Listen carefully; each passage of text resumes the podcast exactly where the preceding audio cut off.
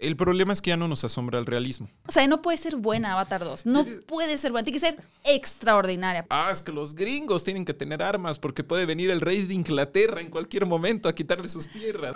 Fuera de Foco presenta. Foco presenta. Hablando de cine con. Conducido por Gaby Mesa.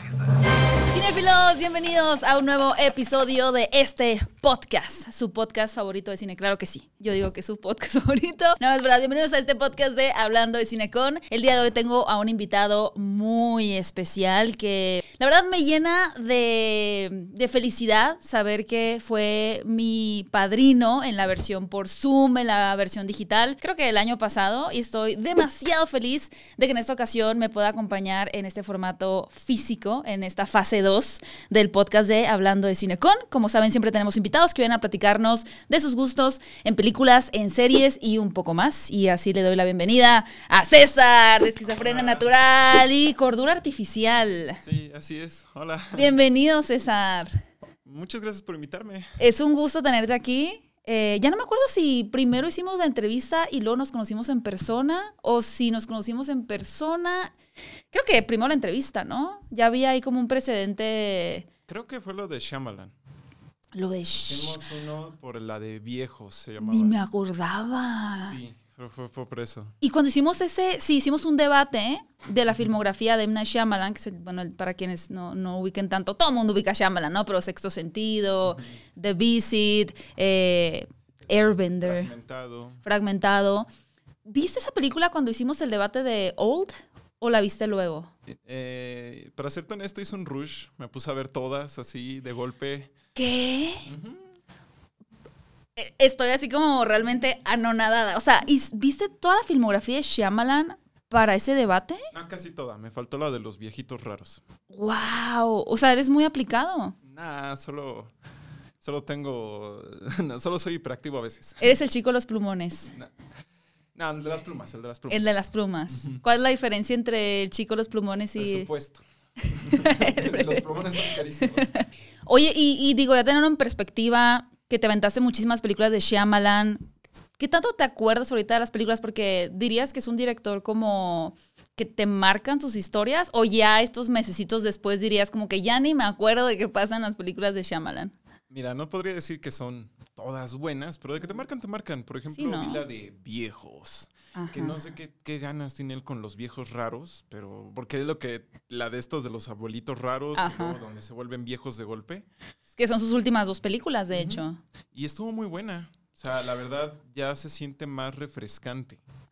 Ok, porque te digo, yo la verdad hice mi crítica y me pareció muy, muy, muy mala. Entonces me encantaría escuchar un punto de vista contrario de por qué te gustó esa película de viejos. Tal vez, no sé, es porque el concepto inicial, eso de envejecer ultra rápido, se me hizo entretenido. Ya después salen los clásicos tropos de Shyamalan de, oh, la persona se volvió inusualmente loca y empezó a atacar a la gente. O sea, es como de, vaya Shyamalan, debiste esforzarte mucho esta vez. Eso suele pasar, pero en general eh, me gustó mucho la ejecución. O sea, es súper simple, la historia no es profunda ni nada. De hecho, tiene muchos agujeros de libreto, pero eh, me gustó la ejecución. Ok. y más, me gustó el guiño a que el que los está grabando Ujú. es el mismo director. Del, del hotel, ¿no? Eh, sí, el propio Shyamalan, el- es el que Ah, bueno, es que le encanta es en su parte narcisista que todos tenemos, pero pues los directores y los artistas pues más fuerte, ¿eh? siempre le gusta hacer cameos en sus películas. Sí, y ya nada más eso, o sea, de eso a la, creo que se llama La chica en el agua, la mujer en el La agua. mujer en el agua. De, esa- de eso a eso, o sea, esta historia donde el plot twist final es que el tipo tenía que ejercitar sus brazos para salvar al mundo. es ¿Sabes que nunca la vi esa? ¿Ese es el plot twist? Sí, Wow, con razón la gente estaba tan decepcionada. es absolutamente ridículo. ¿Cuál es el plot? Digo, no queremos hacer spoiler, pero creo que el plot twist en viejos, hasta eso, es un plot twist como no tan cínico, ¿no? O sea, es como que hace sentido. Sí, es que eso es lo que creo que es lo que me gustó tanto, que ya no estás esperando el ah, ahí viene Shyamalan y su clásico plot twist, así que te voltea la historia. No, acá es como de no, pues es pues, fue, fue que alguien que quería sacar dinero y todo esto ya estaba planeado. Y es como de, ah, Pero que la esencia de la película sí radica en, en- en el desarrollo de la película como tal, ¿no? Y que no se justifica nada más por ese giro. ajá, exacto. La película se sostiene por sí misma y no solo por el, el plot twist. Ok. Sí. Oye, César, ahorita que estamos entrando a este tema de, mm, de los viejos, la verdad yo te recomiendo muchísimo y mi favorita quizá de Shyamalan después de Sexto Sentido, sí es la de The Visit, la de los niños que van a visitar a sus abuelos. Los viejos raros. Sí, esa es, ¿hubo una razón por la que particularmente no vieras esa película? Ah, no me alcanzó el tiempo. El tiempo. Neta, te lo juro Sí, que porque era la última. Para verlas todas. Que, que el chico de las plumas de verdad bien aplicado. Pero, ¿sabes el plot twist de esa película? No lo quiero decir, Sí, pero sí sí, ok.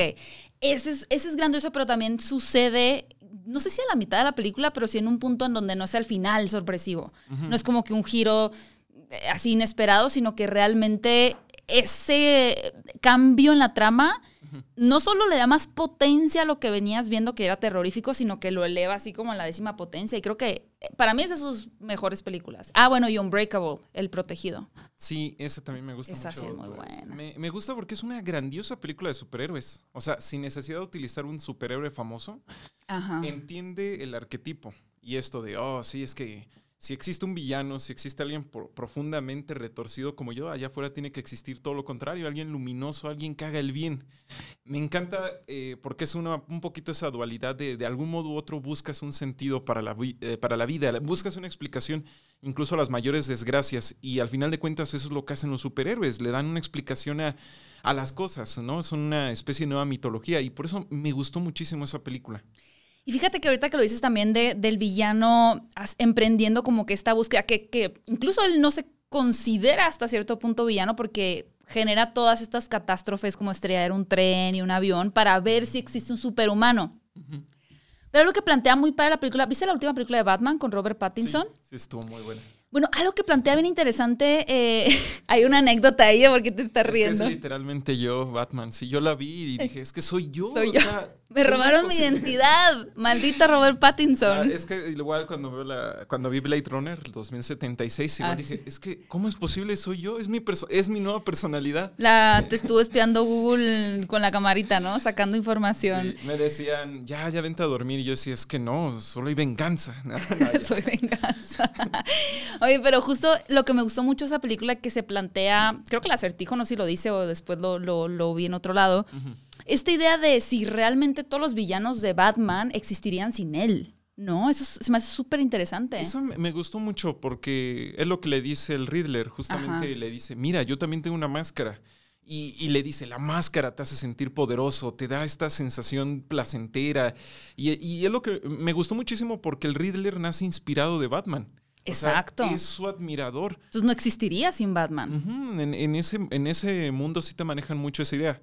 En los cómics en general sí te manejan que el Joker sin Batman se pierde. O sea, Ajá, también. hay uno donde Batman creo que se muere o algo así, o desaparece y el Joker se queda catatónico, o sea, no se muere ni nada, ni se vuelve sano, por decirlo, solo se queda tieso, o sea, sin hacer nada. Sin una razón de existir. Que eso es súper... A mí me llama mucho la atención eso, ¿no? Como justo que fue primero el huevo o la gallina. O sea, evidentemente existen estos eh, maleantes que están en la película de Batman, que están, sí, asaltando gente y demás, pero una maldad llevada a un punto como más hacia las entrañas de Ciudad Gótica, que además hay que decir que el verdadero justiciero ahí, bueno, no sé qué pienses tú, pero sí era el, el Riddler. O sea, él estaba atacando el- la raíz del problema y Batman estaba atacando solamente las consecuencias de esos problemas.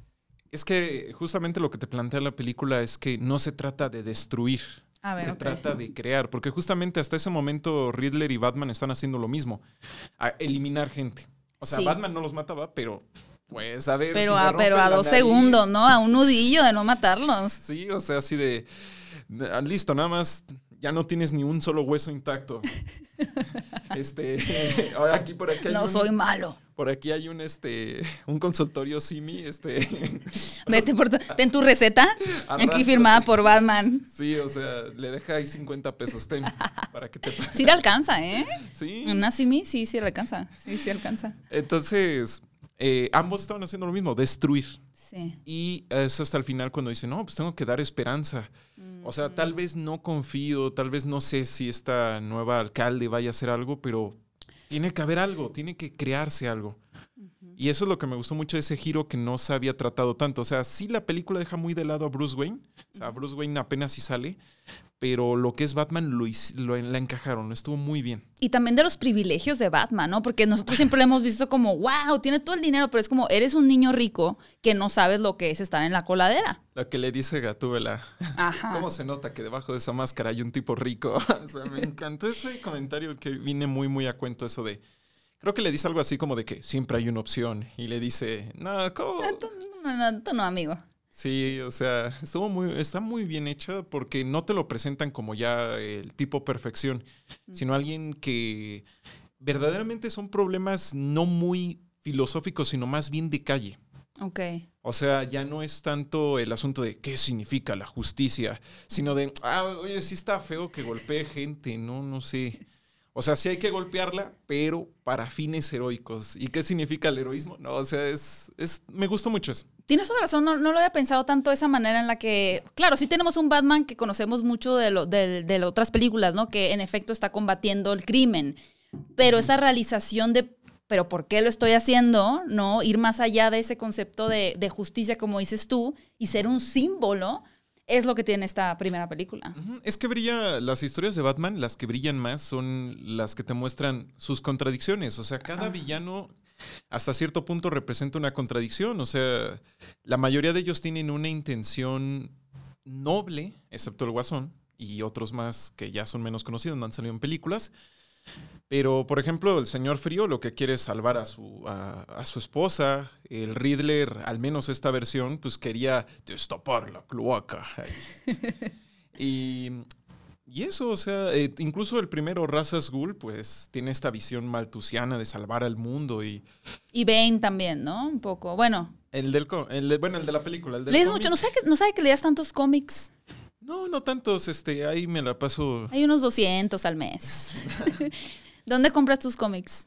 Ah, pues. eh, últimamente no he leído, o sea, más de morrito sí leía mucho. Ok. Pero ya actualmente no mucho porque, pues ya sabes, cómo es la chamba. Y el ejercicio, eh. Y sí, está. La vida. Pagar impuestos, o sea. No hay que hablar de los impuestos. Oye, pero te- de estos Batman, y, y me encanta que, que empecemos con este tema. ¿Tú, ¿Tú tienes un Batman favorito en lo que va de las adaptaciones? Híjole, es pregunta muy Sí, difícil. está retador, yo sé. Pues yo diría que eh, la verdad el que a mí me tocó más fue Christian Bale. Ajá. Es O que es más de nuestra generación. Yo sí vi a Michael Keaton y todo eso y me gustó mucho, pero el que me tocó de niñito fue George Clooney, o sea, imagínate qué vi, o sea, Los pezones de George. Clooney, eso es sensacional, ¿eh? O sea, los batipezones, los batipezones no cualquiera fue testigo de algo así. Sí, verlo en el cine fue extraño. ¿Cómo le explicas a tus hijos los batipezones? ¿Cómo le explicas? Pues, Mira, hijo, pues le diré, malas decisiones. No, no es que no hay modo, no hay modo, simplemente le dices, mira, hay peores películas, hay peores películas, pero sí sería Christian Bale mi favorito. Ok. Siento que es muy redondo, está muy bien hecho, eh, excepto que en las peleas da más codazos. Es, es Ah. muy de codazos, es lo que se quejaron mucho en eh, los fans. Ah, no, la- qué curioso. Ahora que si las vuelvo a ver, me voy a fijar. O sea, supone que el Batman de Christian Bale mucho es de sus Es que son era- codazos. No sé si es por el traje, pero era así como de.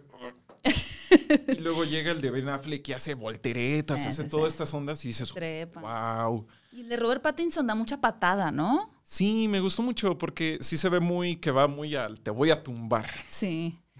Sí, se, se- se siente el patadón. Estuvo muy chida, aunque sí está algo larga la peli.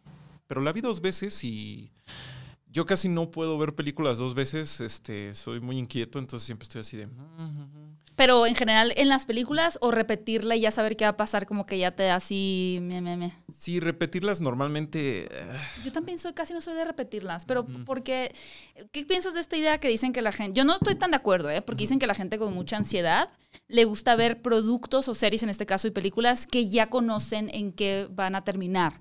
Por ejemplo, la gente que ve una y otra vez Friends, ¿no? O How I Met Your Mother, o Modern Family. Yo creo que soy una persona muy ansiosa y yo nunca veo nada repetido. Tanto por mi oficio como porque no, no me interesa ver las cosas repetidas. Pues no lo sé, yo tampoco veo nada, bueno, casi nada repetido, o sea, Coraline y La Puerta Secreta, que es mi favorita, me encanta, la veo. Pero sí he visto cosas repetidas cuando, no sé, salía a la sala y estaba mi hermano viendo una peli, pues, te jala, te, te llama. Ah, bueno, pero cómo por- Cómo, sale. Pero así de decir, ay, qué ganas de volver a verla. No, no. Y. Pero sí puedo sí hay ciertas producciones que me causaban mucha ansiedad. Ok. En este caso, el anime. Es que. eh, ¿En qué a- a- Es que sentido? a veces era muy. O sea, cierto. Ciertos animes, ¿no? Los que son muy edulcorados, estos ahí de. Ay, al final el amor triunfa y la amistad. Y, y era así de.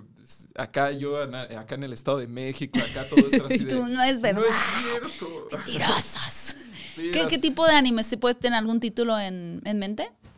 Ah, pues a cada rato sale la clásica comedia romántica donde el tipo inadaptado hacía absolutamente ninguna habilidad social, así como tu servidor. Ajá. Así, y de repente llega así una persona que parece modelo, toda Sí, la sí, onda, eh, millonaria, ¿no? Porque eso no puede faltar. Que habla ocho idiomas y dice, ese carnal de ahí, Me ese interesa. men, el que está haciendo, o sea, para entretenerse en clase, tiene algo, es especial. Me voy a enamorar de él. Pero a lo largo de ocho episodios y al final nos tomamos la mano, ya es así como de- Y hace una super encuadre, ¿no? O sea, pero es- esas son las que te dan ansiedad. Me daban, me Pero daban. las veías de todas maneras. ¿Qué te mantenía ahí? Ah, bueno, No, no la quitabas. O sea, sí, la, me causaban tanta... Eh, Animadversión. era como esa sensación de... ¿Cringe? Tal vez un poco. Es que es como de. Es demasiado perfecto, bro. Tú quieres la vida real. No necesariamente, ¿no? O sea, me gusta la, la ficción, me gusta. Finalmente, para eso son las películas también. Es lo que. eh, no sé quién, qué director o productor dijo eso. eh, sobre los Oscars del 2020, 2021, cuando ganó Nomadland. ¿Ok? Decía, es que tenemos demasiadas películas serias, o sea, demasiadas películas que parecen estar baiteando el Oscar. O sea, así de, oh, es la película del tipo pobre que aparte tenía todos los problemas del mundo y viajó en el tiempo a un periodo súper violento de la historia y es así de, y puro sufrimiento, ¿no? Ajá, sí, sí. Y decía, y- pero el cine también es simplemente para viajarse, dice, no tenemos, eh, dice, decía este productor, este año no hemos tenido películas para simplemente reírnos. Bueno, sí, pero tal vez no la que, las que él vio. O en de- territorio más oscariable, ¿no? Ajá, hablaba de, de en el punto de mira del foco de las películas buenas. Pero ya ves que se maneja mucho eso de, de ay, es que este es- sí es cine bueno y este, y este no, güey. O sea, sale Adam Sadler, güey. Es como de, hay películas que su intención es hacerte reír. Y eso es, y si lo logran, está bien. O sea, no creo que el director diga, "Hmm, este chiste de pedos podría ser una gran apología a la época Reagan. Sí, exacto. No, o sea, solo es como de, "Ah, alguien se va a reír y ya. Que algo, algo bien curioso que pasó en, en esta última temporada fue que ganó Coda, la verdad. Es esta de historias. La de la niña, no, Coda es la, eh, una niña que vive en una casa de una familia sorda ¿no? Y que a ella le gusta cantar. Que fue la primera película de streaming que ganó un Oscar y es por parte de Apple TV Plus y no de Netflix. Como, o sea, Netflix tiene así, ¡ah! Sí. desgarrando años por un Oscar y al final se lo ganó Apple TV Plus. Apple TV está raro. Me han recomendado mucho una serie de. Severance. Exacto. Lo me sabía. Han recomendado mucho y no la he visto. Sí tienes que verla. Porque ni siquiera, o sea, yo ya estoy ahí sí muy boomer en plan de, ¿y eso dónde se instala? O sea, ¿eso dónde se mete? ¿Dónde? ¿Qué, ¿Cuáles son tus plataformas de streaming que más consultas? HBO. HBO Max. Híjole, HBO Max. Me, me encanta mucho, o sea, ahí me aventé todo Chernobyl, que es de mis series favoritas. Eh, me aventé, pues todas las de Harry Potter, honestamente, Ajá, todas, sí, sí. incluso las nuevas, que, que no son Harry Potter, pero sí son. ¿Te gustaron Animales Fantásticos? La 1 sí, la 2 un poquito menos, y la 3 es como de... ¿Por qué? ¿Por qué desaprovecharon todo, todo lo que tenían? ¿Por qué? Sí, dice que así, aquí tenemos una Potterhead que está asintiendo. Sí, es, es, O es sea, complicada esa película. chido, o sea, haces una película que se llama... Una película con nombre de telenovela y no lo aprovechas. Los secretos de Dumbledore. secretos. Y los secretos eran los mismos de la vez pasada y ni secretos eran ya. Sí, o sea, el vato ¿No? dice, me, me gustaba, así, pero así, así la boca así temblándole. Es que Grindelwald, así como en los animes que te decía, no es como que Grindelwald me gustara. O sea, casi, casi. Con como una de- vena saltada aquí. Sí, sí, decimos, pues lo que queríamos ver era eso, queríamos ver ese conflicto emocional. Claro. Y no, O sea, la premisa, ¿no? sí. Está completa. ¿Qué tanto crees que tenga que ver eso con J.K. Rowling? Mm, No lo sé. No se Más está metido en ese que es universillo. por todo el problema que ha tenido Warner con sus ejecutivos, Ajá. de que se... Pues lo que vimos en el DC. Como ¿no? Walter Hamada y todo esto. No tanto eso, sino que no hay, eh, no es tanto de que haya alguien que tenga o el- meta la mano y diga eso no me gusta, sino que nadie sabe, pare- nadie parece saber qué demonios quieren hacer. Y lo sientes con todas las franquicias, no solo con DC. Entiendo. O sea, tienen muchísimo, eh, tienen muchísimo potencial en todo. O sea, el universo de Harry Potter tiene muchísimo potencial, pero como que dicen, "Mm, recorta esto, corta lo otro, y alguien dice, no, sí, métele toda la fuerza en esto. Entonces, ahorita eso lo vemos con el, el- justamente la primera película de Animales Fantásticos, eh, Scamander, todo eso está increíble, me encanta. Tiene mucha, o sea, no es una obra maestra la película, pero tiene tanta, tantas cosas tan interesantes. Y luego ya para la tercera todo eso se abandonó. O sea, ¿Sí? apenas hay animales fantásticos, o sea. ¿Por qué sí? sí? ¿Por No qué hay casi animales fantásticos ni secretos de Dumbledore. Sí, entonces, lo mismo con, con DC, que ya nadie sabe cuál es el plan. Nadie sabe qué es lo que va a pasar con eso. Y hay un elemento ahí, tanto eh, porque me gusta la tragedia, me gusta, eh, hay un elemento que, que reúne esos dos títulos que es Ezra Miller. Está. Ezra Miller, qué onda, ¿eh? Es, es que es la, histo- la historia detrás de todo eso es todavía más interesante que la película. Bueno, que Flash, que nunca se va, parece que nunca se va a estrenar. O Yo sea, creo que sí. Yo creo que, yo creo que Warner va a optar por la opción que hizo justo con Animales Fantásticos, que sí estrenar la película, pero sin él involucrado en todo el tour En de el medios. sí. Nada de... na- qué, raro. Qué, qué raro. O sea, como... Eso sí ya... O sea, por ejemplo, bueno, el actor no va a estar en las conferencias de prensa, en las alfombras rojas, pero pues sí va a haber... Digo, está tapada la cara, pero pues tiene que haber pósters de Flash. Sí, claro. Sí, ha habido muchas broncas. Es que igual, pues sigo muchas cosas de cómics. Saludos al Mr. X. que es Saludos. así, ese vato flota de- de- en el conocimiento En de cómics. en su nube, así de cómics. Así va. Sí, es como un Zeus ahí, con sus uvas ahí de, oh, mortal, bien Sí lo veo, sí lo veo. sí. Hablas de cómics. Este, eh, por ejemplo, el actor de Cyborg también tuvo muchos problemas con ellos. Zack Snyder tuvo muchos problemas con ellos. Y, o sea, es que es un tema de que no creo que Zack Snyder sea un mal tipo y aún así tuvo problemas con Bueno, todo pero ahí estamos hablando de gente buena como Ray Fisher y Zack Snyder que tienen problemas con Warner. Erra Miller, más bien, ahí es el problemático, ¿no? Sí, sí, parece ser que sí todo apunta a ello. O quién sabe, pero bueno, al final de cuentas es como una situación donde mm, Warner la tiene súper, súper difícil. La verdad es que sí. Sí, sí. quién sabe qué vayan a hacer. Multiversos. Mm, Es que yo siento que por las dos. y ya que se le cambien la cara, si le pongan un blur aquí a Erra Miller, ¿no? Así como que es él, pero no te des mucha cuenta. Hablando de eso, ¿quién te gustaría, por ejemplo, que lo recastearan para Flash? Pues creo que por ahí hubo- había un rumor de que iba a ser Logan Lerman. Creo que había un rumor así. Eso me gustaba, pero también creo que Grant Gustin sería justo, ¿no? Eso es rarísimo. chido, pero siento que el vato va a estar súper quemado del personaje. O sea, ya nueve temporadas de Flash. Nueve temporadas son. Creo que son ocho, no estoy seguro. Muchas. Es que todos abandonaron el barco desde la cuarta temporada. No sé quién siga viendo la, la serie actualmente. Hay gente. Bueno, no, en esta habitación no hay ni uno. Entonces, bueno. Entonces todos abandonaron el barco. Entonces, como de quién la ve. Pero el tipo es muy carismático. Me cae muy bien Grant Dustin. Sí. Pero qué difícil. Digo, van a tener que reemplazarlo. Eso, es- eso es ya no hay opción. Pero cuando yo anuncié que podía ser, creo que dije que iba a ser Logan Lerman porque hubo un rumor y la gente estaba muy entusiasmada por esa opción. No topo quién es. Logan no Lerman es el que aparecía en la primera versión de Percy Jackson, ¿no? recuerdo. Sí, era Ah, el rumor, ¿verdad? Logan Lerman.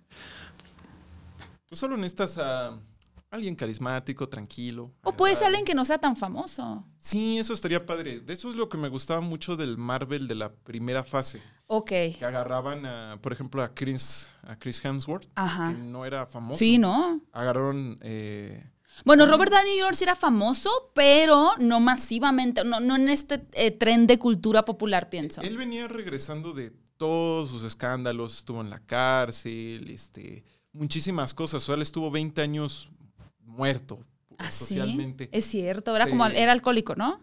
Sí, es verdad. Se, ¿Cómo se dice? Eh, Se cambió la cara. Sí. se fue a terapia, hizo todas esas cosas, ya regresó y empezó en una película que donde Tim Allen se transforma en un perro. No me preguntes por qué me acuerdo de eso. Y la película, ¿Qué? y él es el malo y es un abogado y es terrible la película. Y, y- Tim Allen se convierte literalmente en un perro. sí, creo que se llamaba Papá de pocas pulgas o algo así. Ah, ya, Es como esas Canal clásicas- 5. Es de esas clásicas películas de Disney para rellenar los sábados. Sí, sí, sea, sí, sí. Y ya, de ahí inmediatamente salta a Iron Man. Wow. Sí, y, y eso es lo que me gustaba de esa época. Sí, eran- porque sí. traían a gente que podía dar la sorpresa. No sé si Tom Hiddleston también desde allí empezó. Sí, a porque él tenía tal vez un, un buen trayecto en, en como, como en estas producciones británicas, pero no creo tanto como en Hollywood, ¿no? Quizá la más popular era Scarlett Johansson. Sí, ella sí, ella. Sí, bastante. más que Mark Ruffalo, más que Chris Evans. Yo creo que era Scarlett Johansson la más popular. Sí, yo creo que sí. sí. Sí, pero bueno, ya tiempos nebulosos, 2012. fue así. Nebulosos. Sí, es que eso ya fue hace como 14 años. Pero, por ejemplo, todavía Brie Larson no se me hace que fuera tan famosa No, ella al ser no. capitana. Y todavía siento yo que no importa lo que has hecho en tu vida, o sea, no importa que seas Angelina Jolie, cuando tienes un rol de Marvel, ¡pum! O sea, hay un despunte muy impresionante, Es ¿no que- crees? Sí, justamente eso se está comiendo al cine ahorita. O sea, está fum, reventando. O sea, por ejemplo, Thor, la, la nueva. ¿Ya la viste? Sí, me- sí me gustó. No, no sé qué hayas opinado, Mm. pero a mí sí me gustó. Se Ok. me hace medio azucarada por momentos. mucho, es que la fuerza del amor. Y digo, sí, ya, ya sé películas. Viene, el- viene en el título. Pero, pero este, ¿qué estábamos?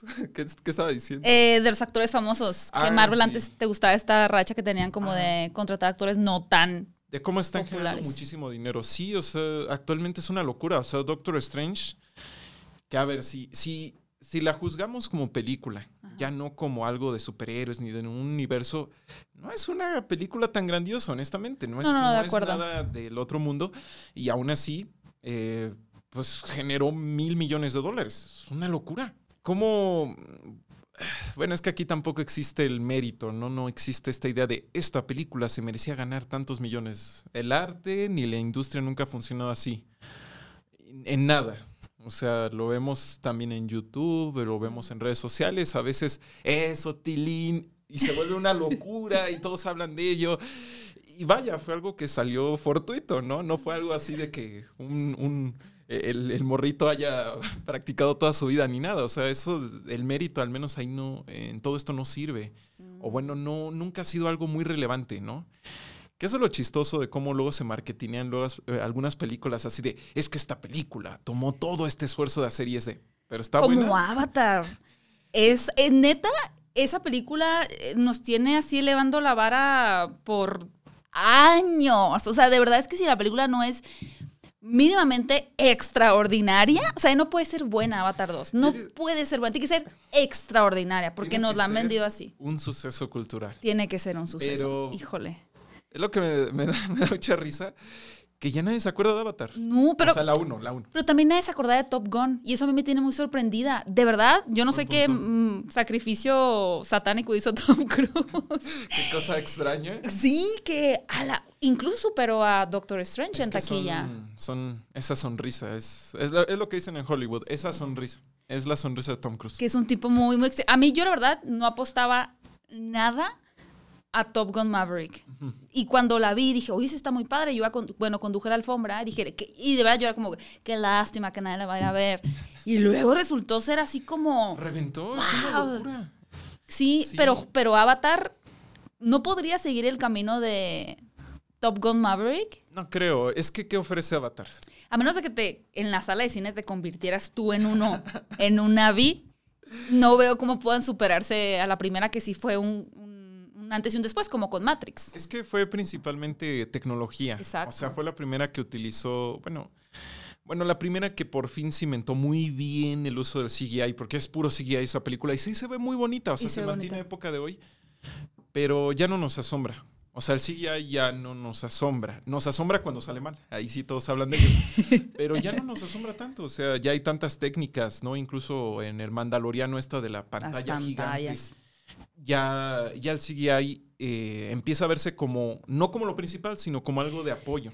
De hecho, estuve en unas pláticas ahora que fue el Star Wars Celebration, que es este evento donde pues, todos los nerds de Star Wars ahí se anda por ahí. Eh, y dieron una plática de un documental de, de hecho está en Disney Plus, que se llama Lucas, el- esta empresa de Light and Magic.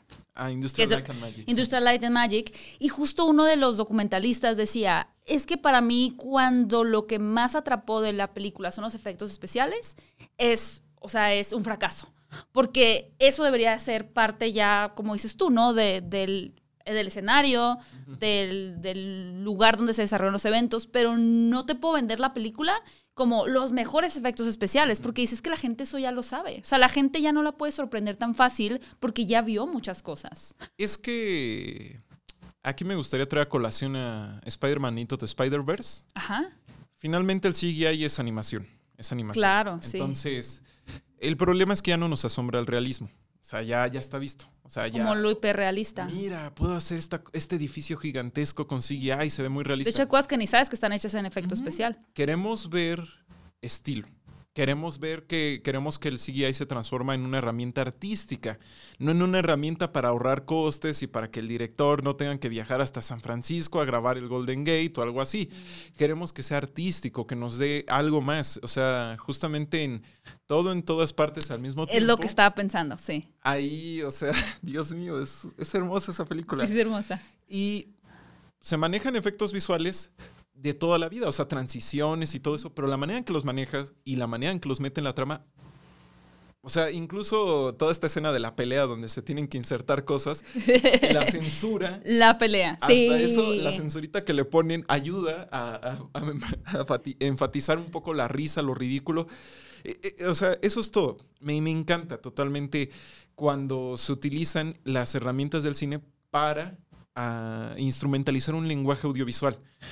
Y ese es el problema, que muchos ya no es para instrumentalizar un lenguaje audiovisual, sino de no hay que traer, eh, no hay que traer cebras o esta hamburguesa la vas a masticar demasiado, entonces Como viste el meme de que Zendaya con Tom Holland dando un beso y que era un- una... Pero eso no sé si es falso, ¿eh? Ah, pero sí es falso. sí es falso, ¿no? Porque hasta Zendaya le hicieron en pantalla verde. Sí, pero me acuerdo de esta de Crepúsculo, donde está un tipo vestido de Ah. verde Ah, sí. y, y Bella la está así tomando. Eso es chistosísimo.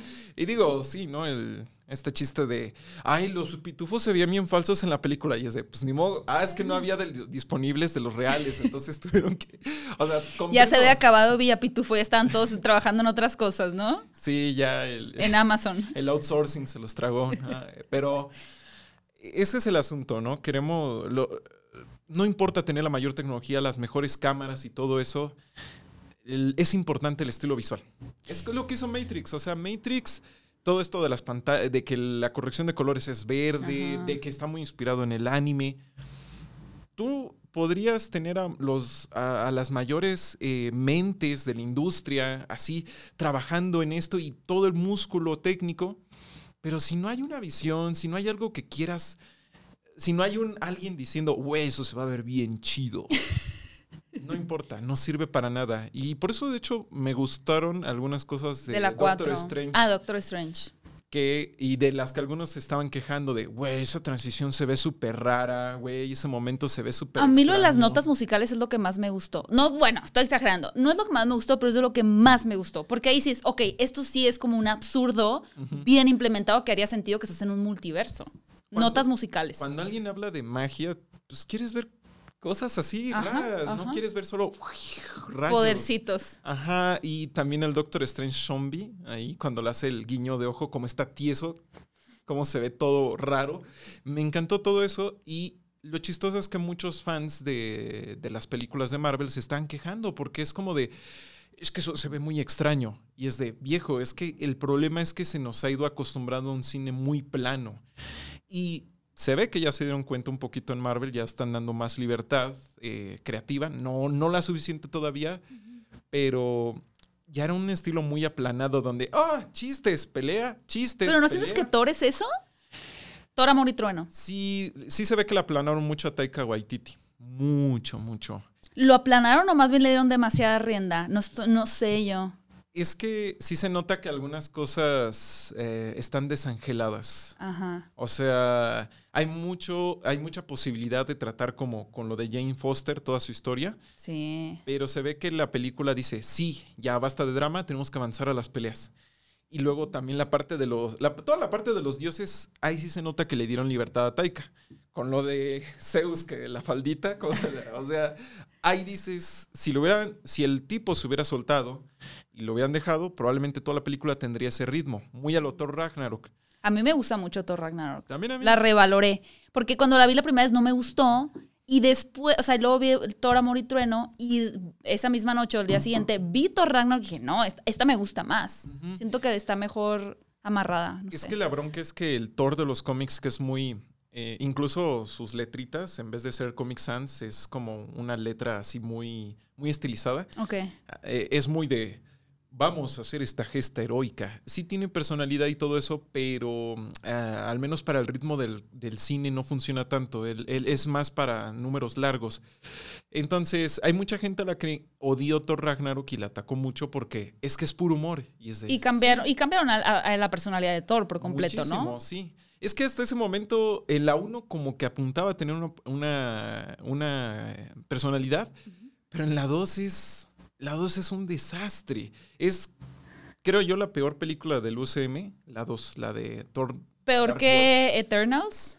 Absolutamente Bueno, Eterna peor. sí es a mala, ver, pero no ¿cómo es se tan llama el mala. villano de, de Thor 2? Sí, sí sé. Eh, Mal, Mal- Malekin, Malekin, Malekith. Ajá.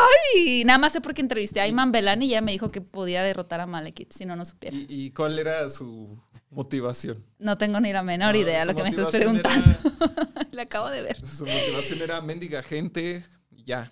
O sea, Muéranse. o sea, sí, o sea, era malo. estúpidos. es, es terrible en todo sentido. Y si seguían la misma tónica, no creo que hubieran podido salvar todo. Sí, yo creo que sí fue una buena decisión meter a Taika Waititi y, o sea, mm, re- ahora sí que representar o re-representar al personaje, ¿no? Es- a mí me parece un acierto ese. ¿A ti se te hace la peor Eternals?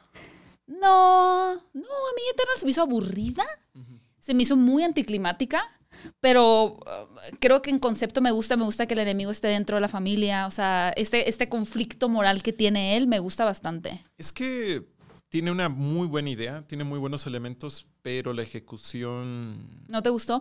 ¿Cuál pensaría que es la peor película de Marvel? así en general, o sea, sí. Um, A mí me gusta Iron Man 3. Uy. Por ahí andamos en un top interesante, sí. Tampoco me gusta Ant-Man and the Wasp, pero no es mala. Es que lo que tiene Marvel es que hay muchas películas que tú no dirías como...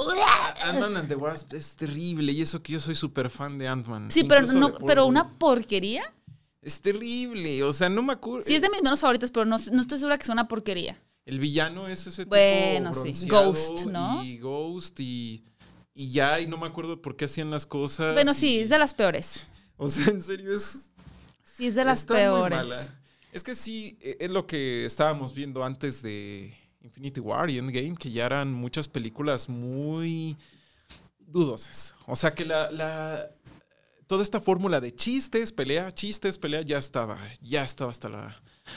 eh, Ya estaba muy sobreexplotada. Y siento que por ese lado se dieron cuenta. Y dijeron, mira, ya hicimos tantos miles de millones de dólares, vale la pena empezar a arriesgar un poquito.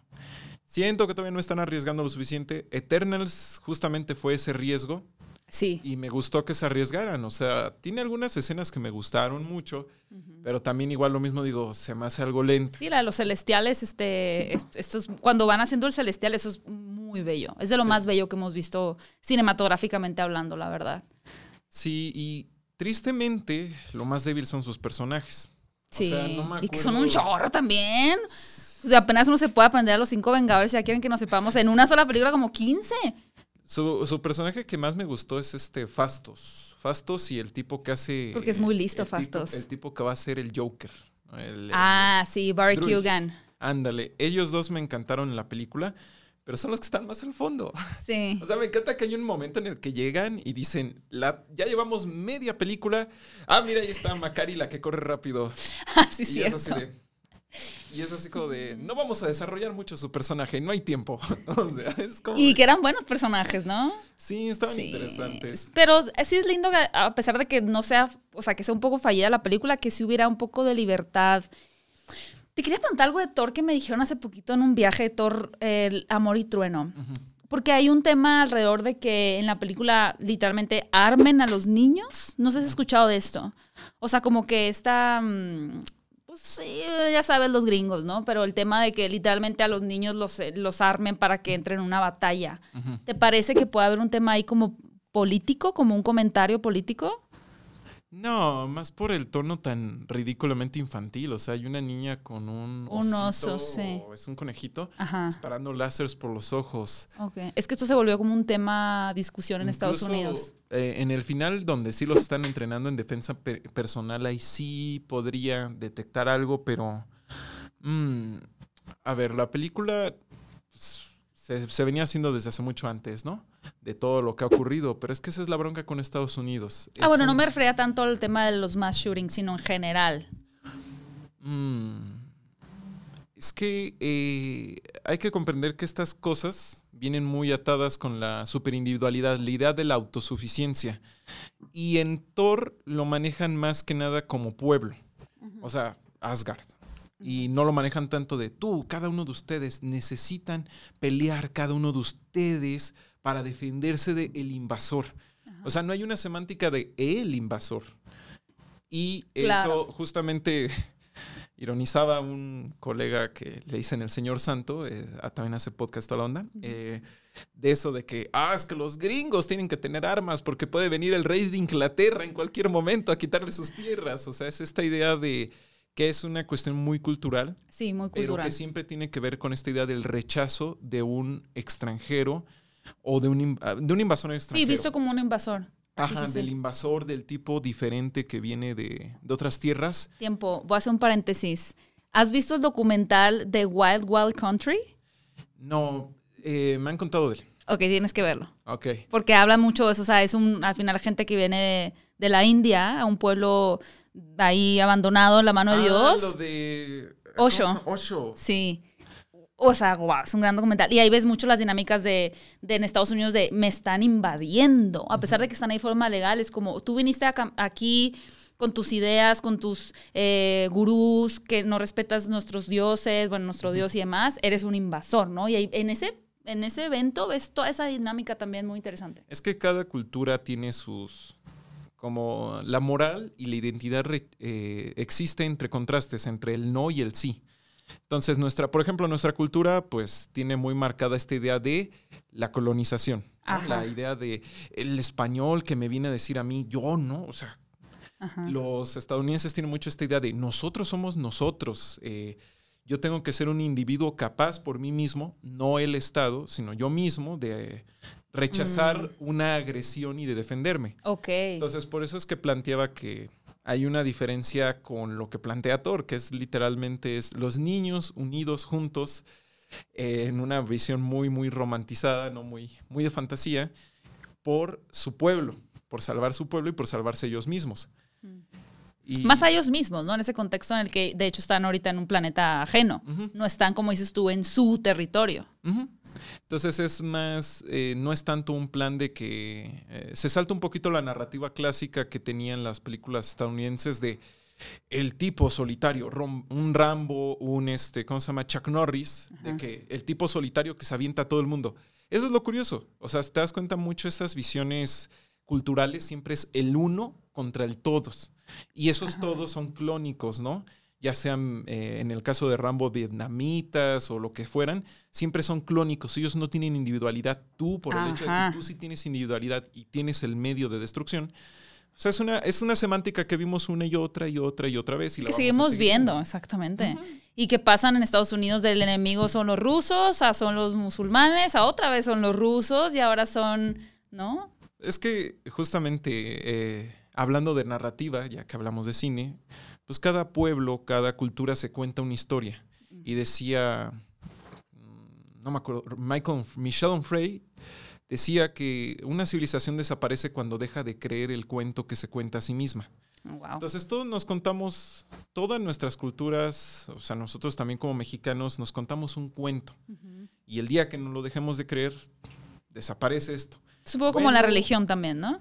Bueno o malo, pero es un cuento que nos da algún tipo de identidad.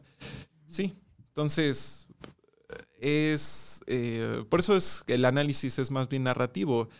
siento que a veces ya no tenemos eh, muchos, cada vez más escritores, ¿no? Childish Gambino hablaba de eso. Es que ya no puedes hacer ciertos comentarios, ciertos chistes, porque alguien cree que lo estás haciendo con un mal tono y es como de viejo. solo- ¿Ella es comediante? Eh, Childish Gambino, sí. Eh, y escritor y cantante y todo eso. Y él tiene una serie que se llama Atlanta, Ah, Atlanta. Ok. Es que no lo he visto, por eso estoy ignorante.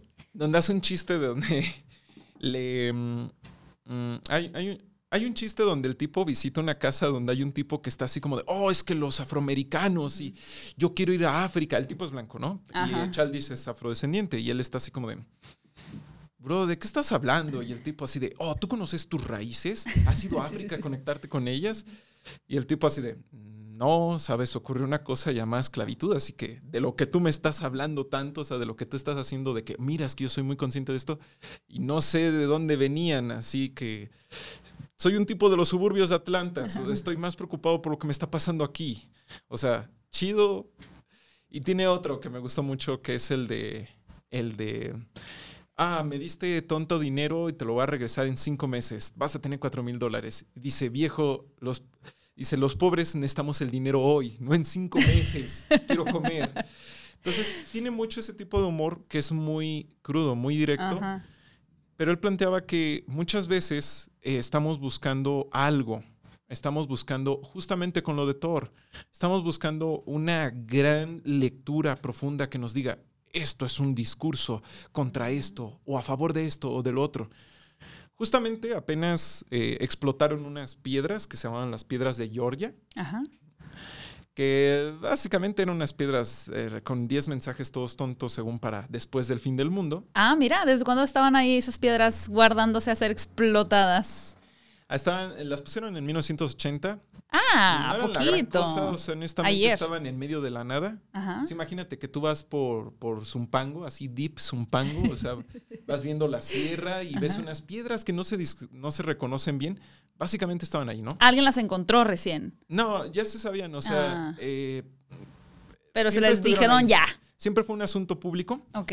y derivado de todo el clima político de Estados Unidos, las explotaron. Porque alguien dijo, alguien creyó que eran parte de una teoría, parte de una conspiración luciferiana para destruir al mundo de las ¿Qué? élites. Y es como de, viejo, eran unas piedras en medio de la nada. Pero además del que lo crea, el que le sigue el rollo. O sea, porque pues tiene que haber un grupo, un contratista, no sé, para ir a explotar eso, ¿no? Pues no sería la primera cosa estadounidense, cosa grande, que ponen en medio de la nada porque alguien tenía dinero y dijo, sí, esto va a salvar al país. o sea, uno podría contar así, pero a manos llenas, cantidad de ejemplos de, de alguien que tuvo el gran proyecto para salvar a los niños, algo así. Hay una cosa que se llama Cool Cat, Save the Kids, que es una cosa súper crigen, súper cringe, Ajá. este, que es una serie de un tipo en traje de gato que salva a los niños con mensajes de no se hagan bullying. Y, y el tipo la vende así como de, es que es, es una obra que le ayuda a los niños y, y también hay otro tipo que se llama Neil Breen que hace películas súper terribles y el tipo en sus películas siempre es el protagonista y salva a América de los corruptos con unos terribles efectos. ¿Eso existe ahora? Ajá. ¿Se puede ver hay en que internet? paga- ajá, exacto. Hay gente que, que se gasta miles y miles de dólares en Estados Unidos en. ¿Cómo se dice? En expresar sus, sus delirios mesiánicos. De, de voy a salvar al mundo y al país porque yo descubrí esta verdad. Entonces, De las piedras. Ya estoy así como muy intrigada por qué había en las piedras. eran 10 mensajes que algunos suenan autoayuda. O sea, algunos eran así como de. Pero ¿cómo estaban? ¿Estaban inscritos en las piedras? ¿Había algo adentro de las piedras? No, escritos en las piedras. Pero si las explotaron. Eran de granito, eran como un monolito grandote. Ah, qué lindo. Y pues eran así como de, hay que valorar el amor por sobre todas las cosas. Más vale pájaro en mano que cientos volando. La, la que más les pegaba pues, a la banda era unas que sonaban, pues sí, bastante eugenésicas, pero la verdad es que es el discurso que te daría tu, tu clásica tía ahí de, no sé, de Laredo, ahí diciéndote, no, mijito. Esto de, eh, decía uno que tenía que mantenerse la población abajo de 500 millones y es como de, ellos lo tomaron como, es que ese, ese- lo- las élites te lo ponen directo, es lo que ellos quieren hacer y es como de, ajá. ir, o sea, y destruirlas, los para. Y supuestamente ese mensaje tuvo que haber sido descubierto. Es que ni siquiera era algo secreto. O sea, la razón de que estén ahí es, Es porque, alguien pudo. Porque en ese municipio, por decirlo de un modo, es En esa delegación. es donde es barato conseguir esas piedras. Ah. O sea, las superélites baratearon y pusieron un y pusieron una guitarrería en Paracho, Michoacán, donde se consiguen baratas. O sea, casi casi, ¿no? O sea, ni siquiera es como que algo súper fantasioso. Los estadounidenses tienen mucho estas ganas de. Bueno, me han contado, ¿no? Ajá. Ahí sí no lo aseguro, esta es una opinión. Que tienen mucho estas ganas de que todo sea muy grandilocuente, muy de esto es lo, lo de verdad, lo importante. Pues que es un nacionalismo. También tiene que ver mucho extremo. con el cine, ¿no? Donde los aliens siempre iban en Estados Unidos y, y Estados Unidos siempre salva Ahora se han querido ver muy inclusivos metiendo a México también. Sí, no, ya. a Godzilla ya vino a México, entonces, oye, ya somos importantes. Vino Entonces, en el mapa. A, a Isla México. Sí, es- la- esa isla que, a la que vamos nosotros cada fin de semana, ahí atacó. ¿Qué, qué era? No, era este el de tres cabezas, ¿no? El que ataca. Ah, eh, este, creo que es. God, God, God, God, algo con G. No, eh, Ghidorah es el. la- ajá, Ghidorah es el de las tres cabezas, pero el ¿No otro. era Ghidorah? Es Ghidorah. El que ataca la isla de México, ¿no? Eh, no, es. La isla un- que tiene el mismo zócalo que tenemos en la Ciudad de México, pero esa no es. Es un tipo, es uno de fuego, que no me acuerdo muy bien ahorita cómo se llama. Pero pues es esto de Mm, sí. Mexicolandia. O sea, Mexicolandia ya salen las películas. Mexicolandia. O sea, Tal cual. Sí, o sea, es muy curioso cómo eh, este protagonismo.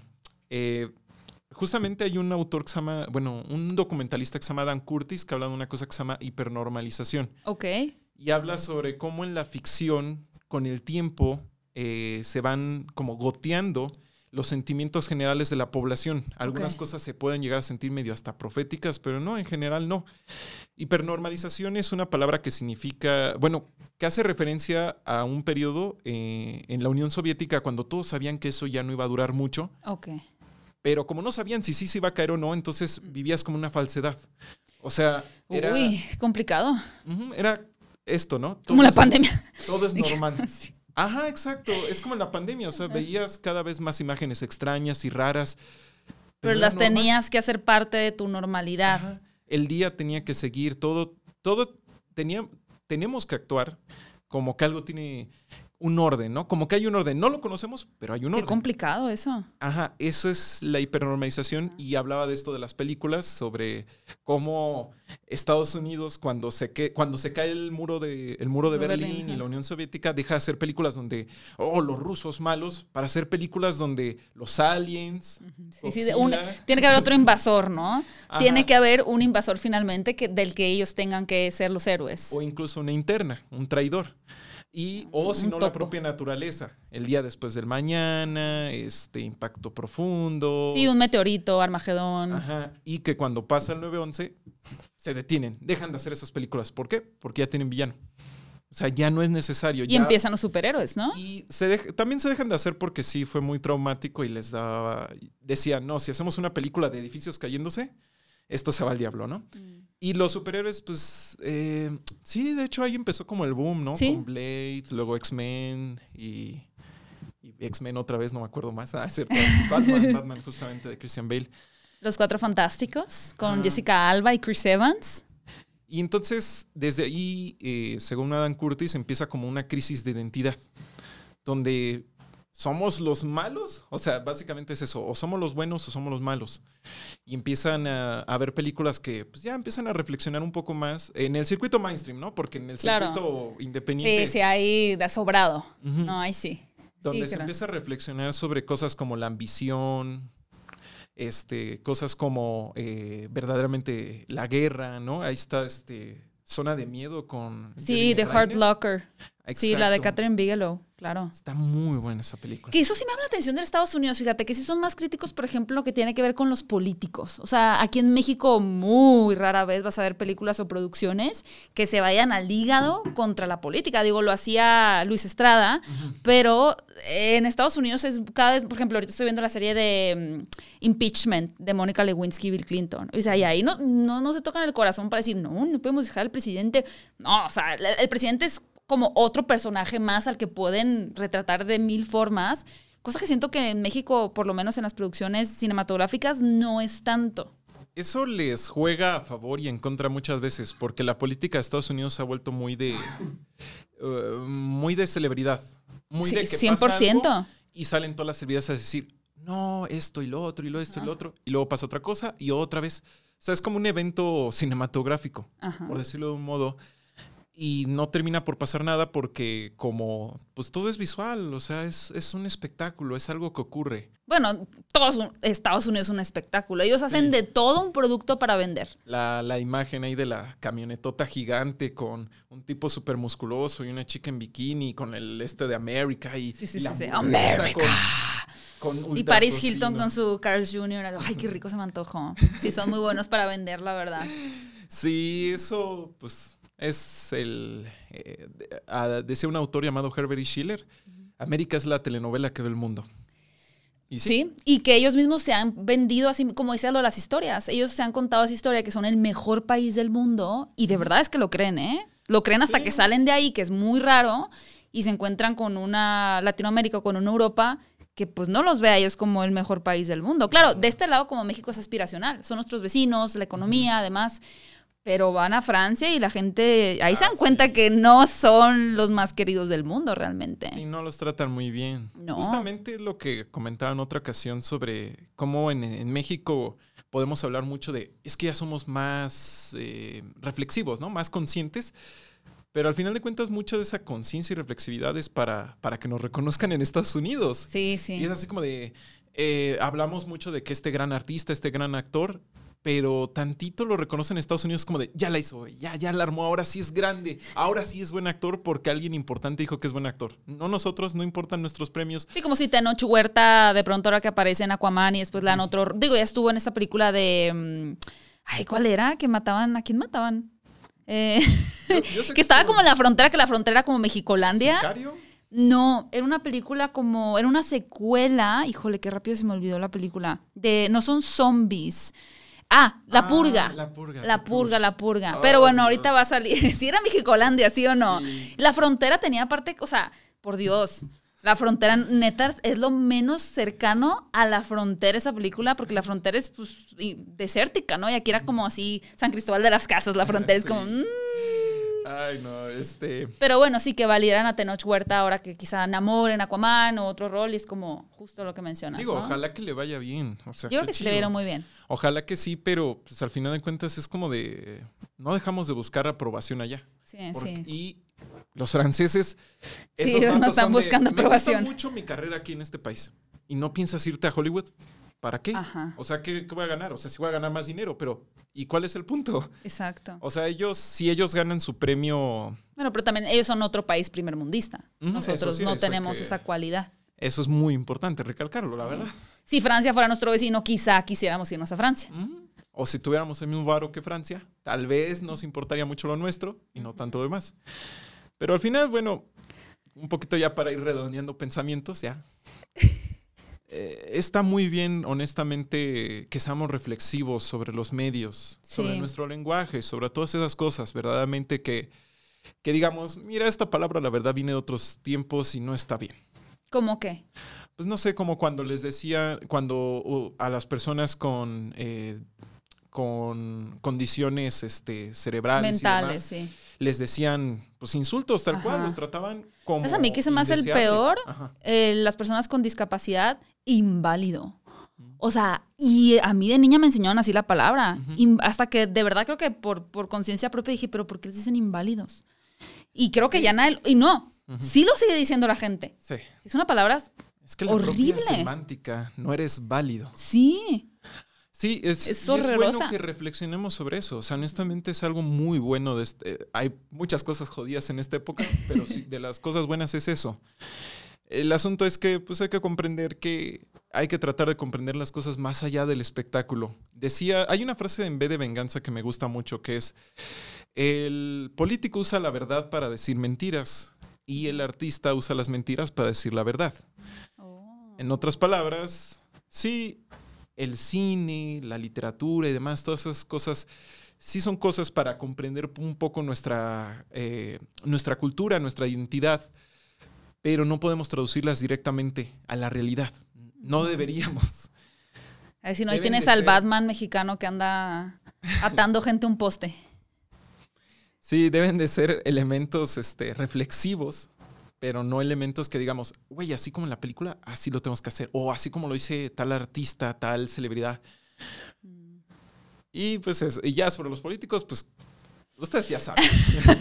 Ustedes ya saben. Ya no hay que agregar nada. César, muchas gracias por haber venido eh, por nueva ocasión al podcast. Espero que puedas regresar en la fase 3. La fase 3, pues yo creo que vamos a estar así como en una terraza, Infinity. ¿no? Con ahí. una mixología ahí sensual. Pero no, muchas gracias, César. Siempre es un deleite platicar contigo. Sé que las personas eh, aprenden muchísimo escuchándote y les gusta mucho tu forma de, sí, de, de recibir este tipo de arte que es el cine, las series, las historias. Eh, muy disfrutable tu plática, la verdad. Gracias por acompañarme. Y pues, ¿cómo puedes seguirte la gente en redes sociales? ¿Algún producto que estés comercializando el día de hoy? No. Ninguno, ok. no, este, ¿Cómo pues, te pueden seguir? Esquizofrenia natural o cordura artificial. Ahí en YouTube. En el YouTube y, y ya en Twitter, ahí estoy como cordura artificial. En Twitter estás súper activo todo el tiempo. Nada, nada más. A mí me da la impresión de que subes mucho contenido. ¿En serio? Qué raro. ¿A yo ti no? Luego publico ahí unos chilaquiles. Literal Sí, es lo sí, que sí, publiqué en la mañana. Pero, O ramen. O He visto que subes ramen también. Es que me gusta comer y publico lo que como y no en un plan muy instagramero ahí de, digo que no está mal, pero yo es así de, ah, están chidos y ya. Pero, pero sí, creo que sí, no sé, tal vez. Bueno. Ya me llamaron la atención, ya. Bájala, la ya bájala. No, yo feliz, yo le doy like Por a eso Se todo. enferman, me, me está diciendo Gaby, por eso se enferman por el Nintendo. Deja el Nintendo porque... De hecho, ya no hablamos de eso igual en otra ocasión, pero me llamó la atención que vieras Miss Marvel. Porque pusiste un tweet. No, no, no sé por qué nunca imaginé que fueras a ver Miss Marvel. Pues es que sí veo todo lo de Marvel. Ok, ok. O sea, ya sé que tengo voz así de, de, hola, este, el canal de la hora nacional, la hora en la que todo México se une. No, ya sé que soy muy así de, oh, mira, hace- ve, ve, lee libros y esas cosas, no sé. Bueno, no sé. Pues de todo un poco. presuntuoso, no tengo la imagen de presuntuoso, pero no, eh, no. soy... Sigo, sigo emocionándome por ver pe- superhéroes en la pantalla de niño, neta. Soñaba con ver esto en la tele y, cuando, y ahorita que lo veo, no significa que diga, güey, todo es una obra maestra. No, no, no. Pero ahorita que lo veo, lo disfruto. Sí, lo aprovechas, ¿no? Que estás en ese momento. Pues bueno, luego hablaremos de Miss Marvel en otra emisión de este programa. No, gracias por haber visto este podcast de Hablando de Cinecon. Les recuerdo que sigan a César en todas sus redes sociales. En Twitter está muy activo, particularmente. Y bueno, les recuerdo que si quieren tener algún invitado o invitada en especial, me compartan sus eh, sugerencias utilizando el hashtag HDC, las iniciales de Hablando de Cinecon. Y les recuerdo que pueden escuchar este podcast en las diferentes plataformas de podcast como Spotify, Amazon Music, Apple Music y me parece que ya son todas que les comparto en la descripción de este video. Muchas gracias eh, por acompañarnos, cinéfilos. Muchas gracias, César. Y nos escuchamos. Un honor. gracias. Gracias. El honor es mío. Nos escuchamos en el próximo podcast, cinéfilos. Adiós.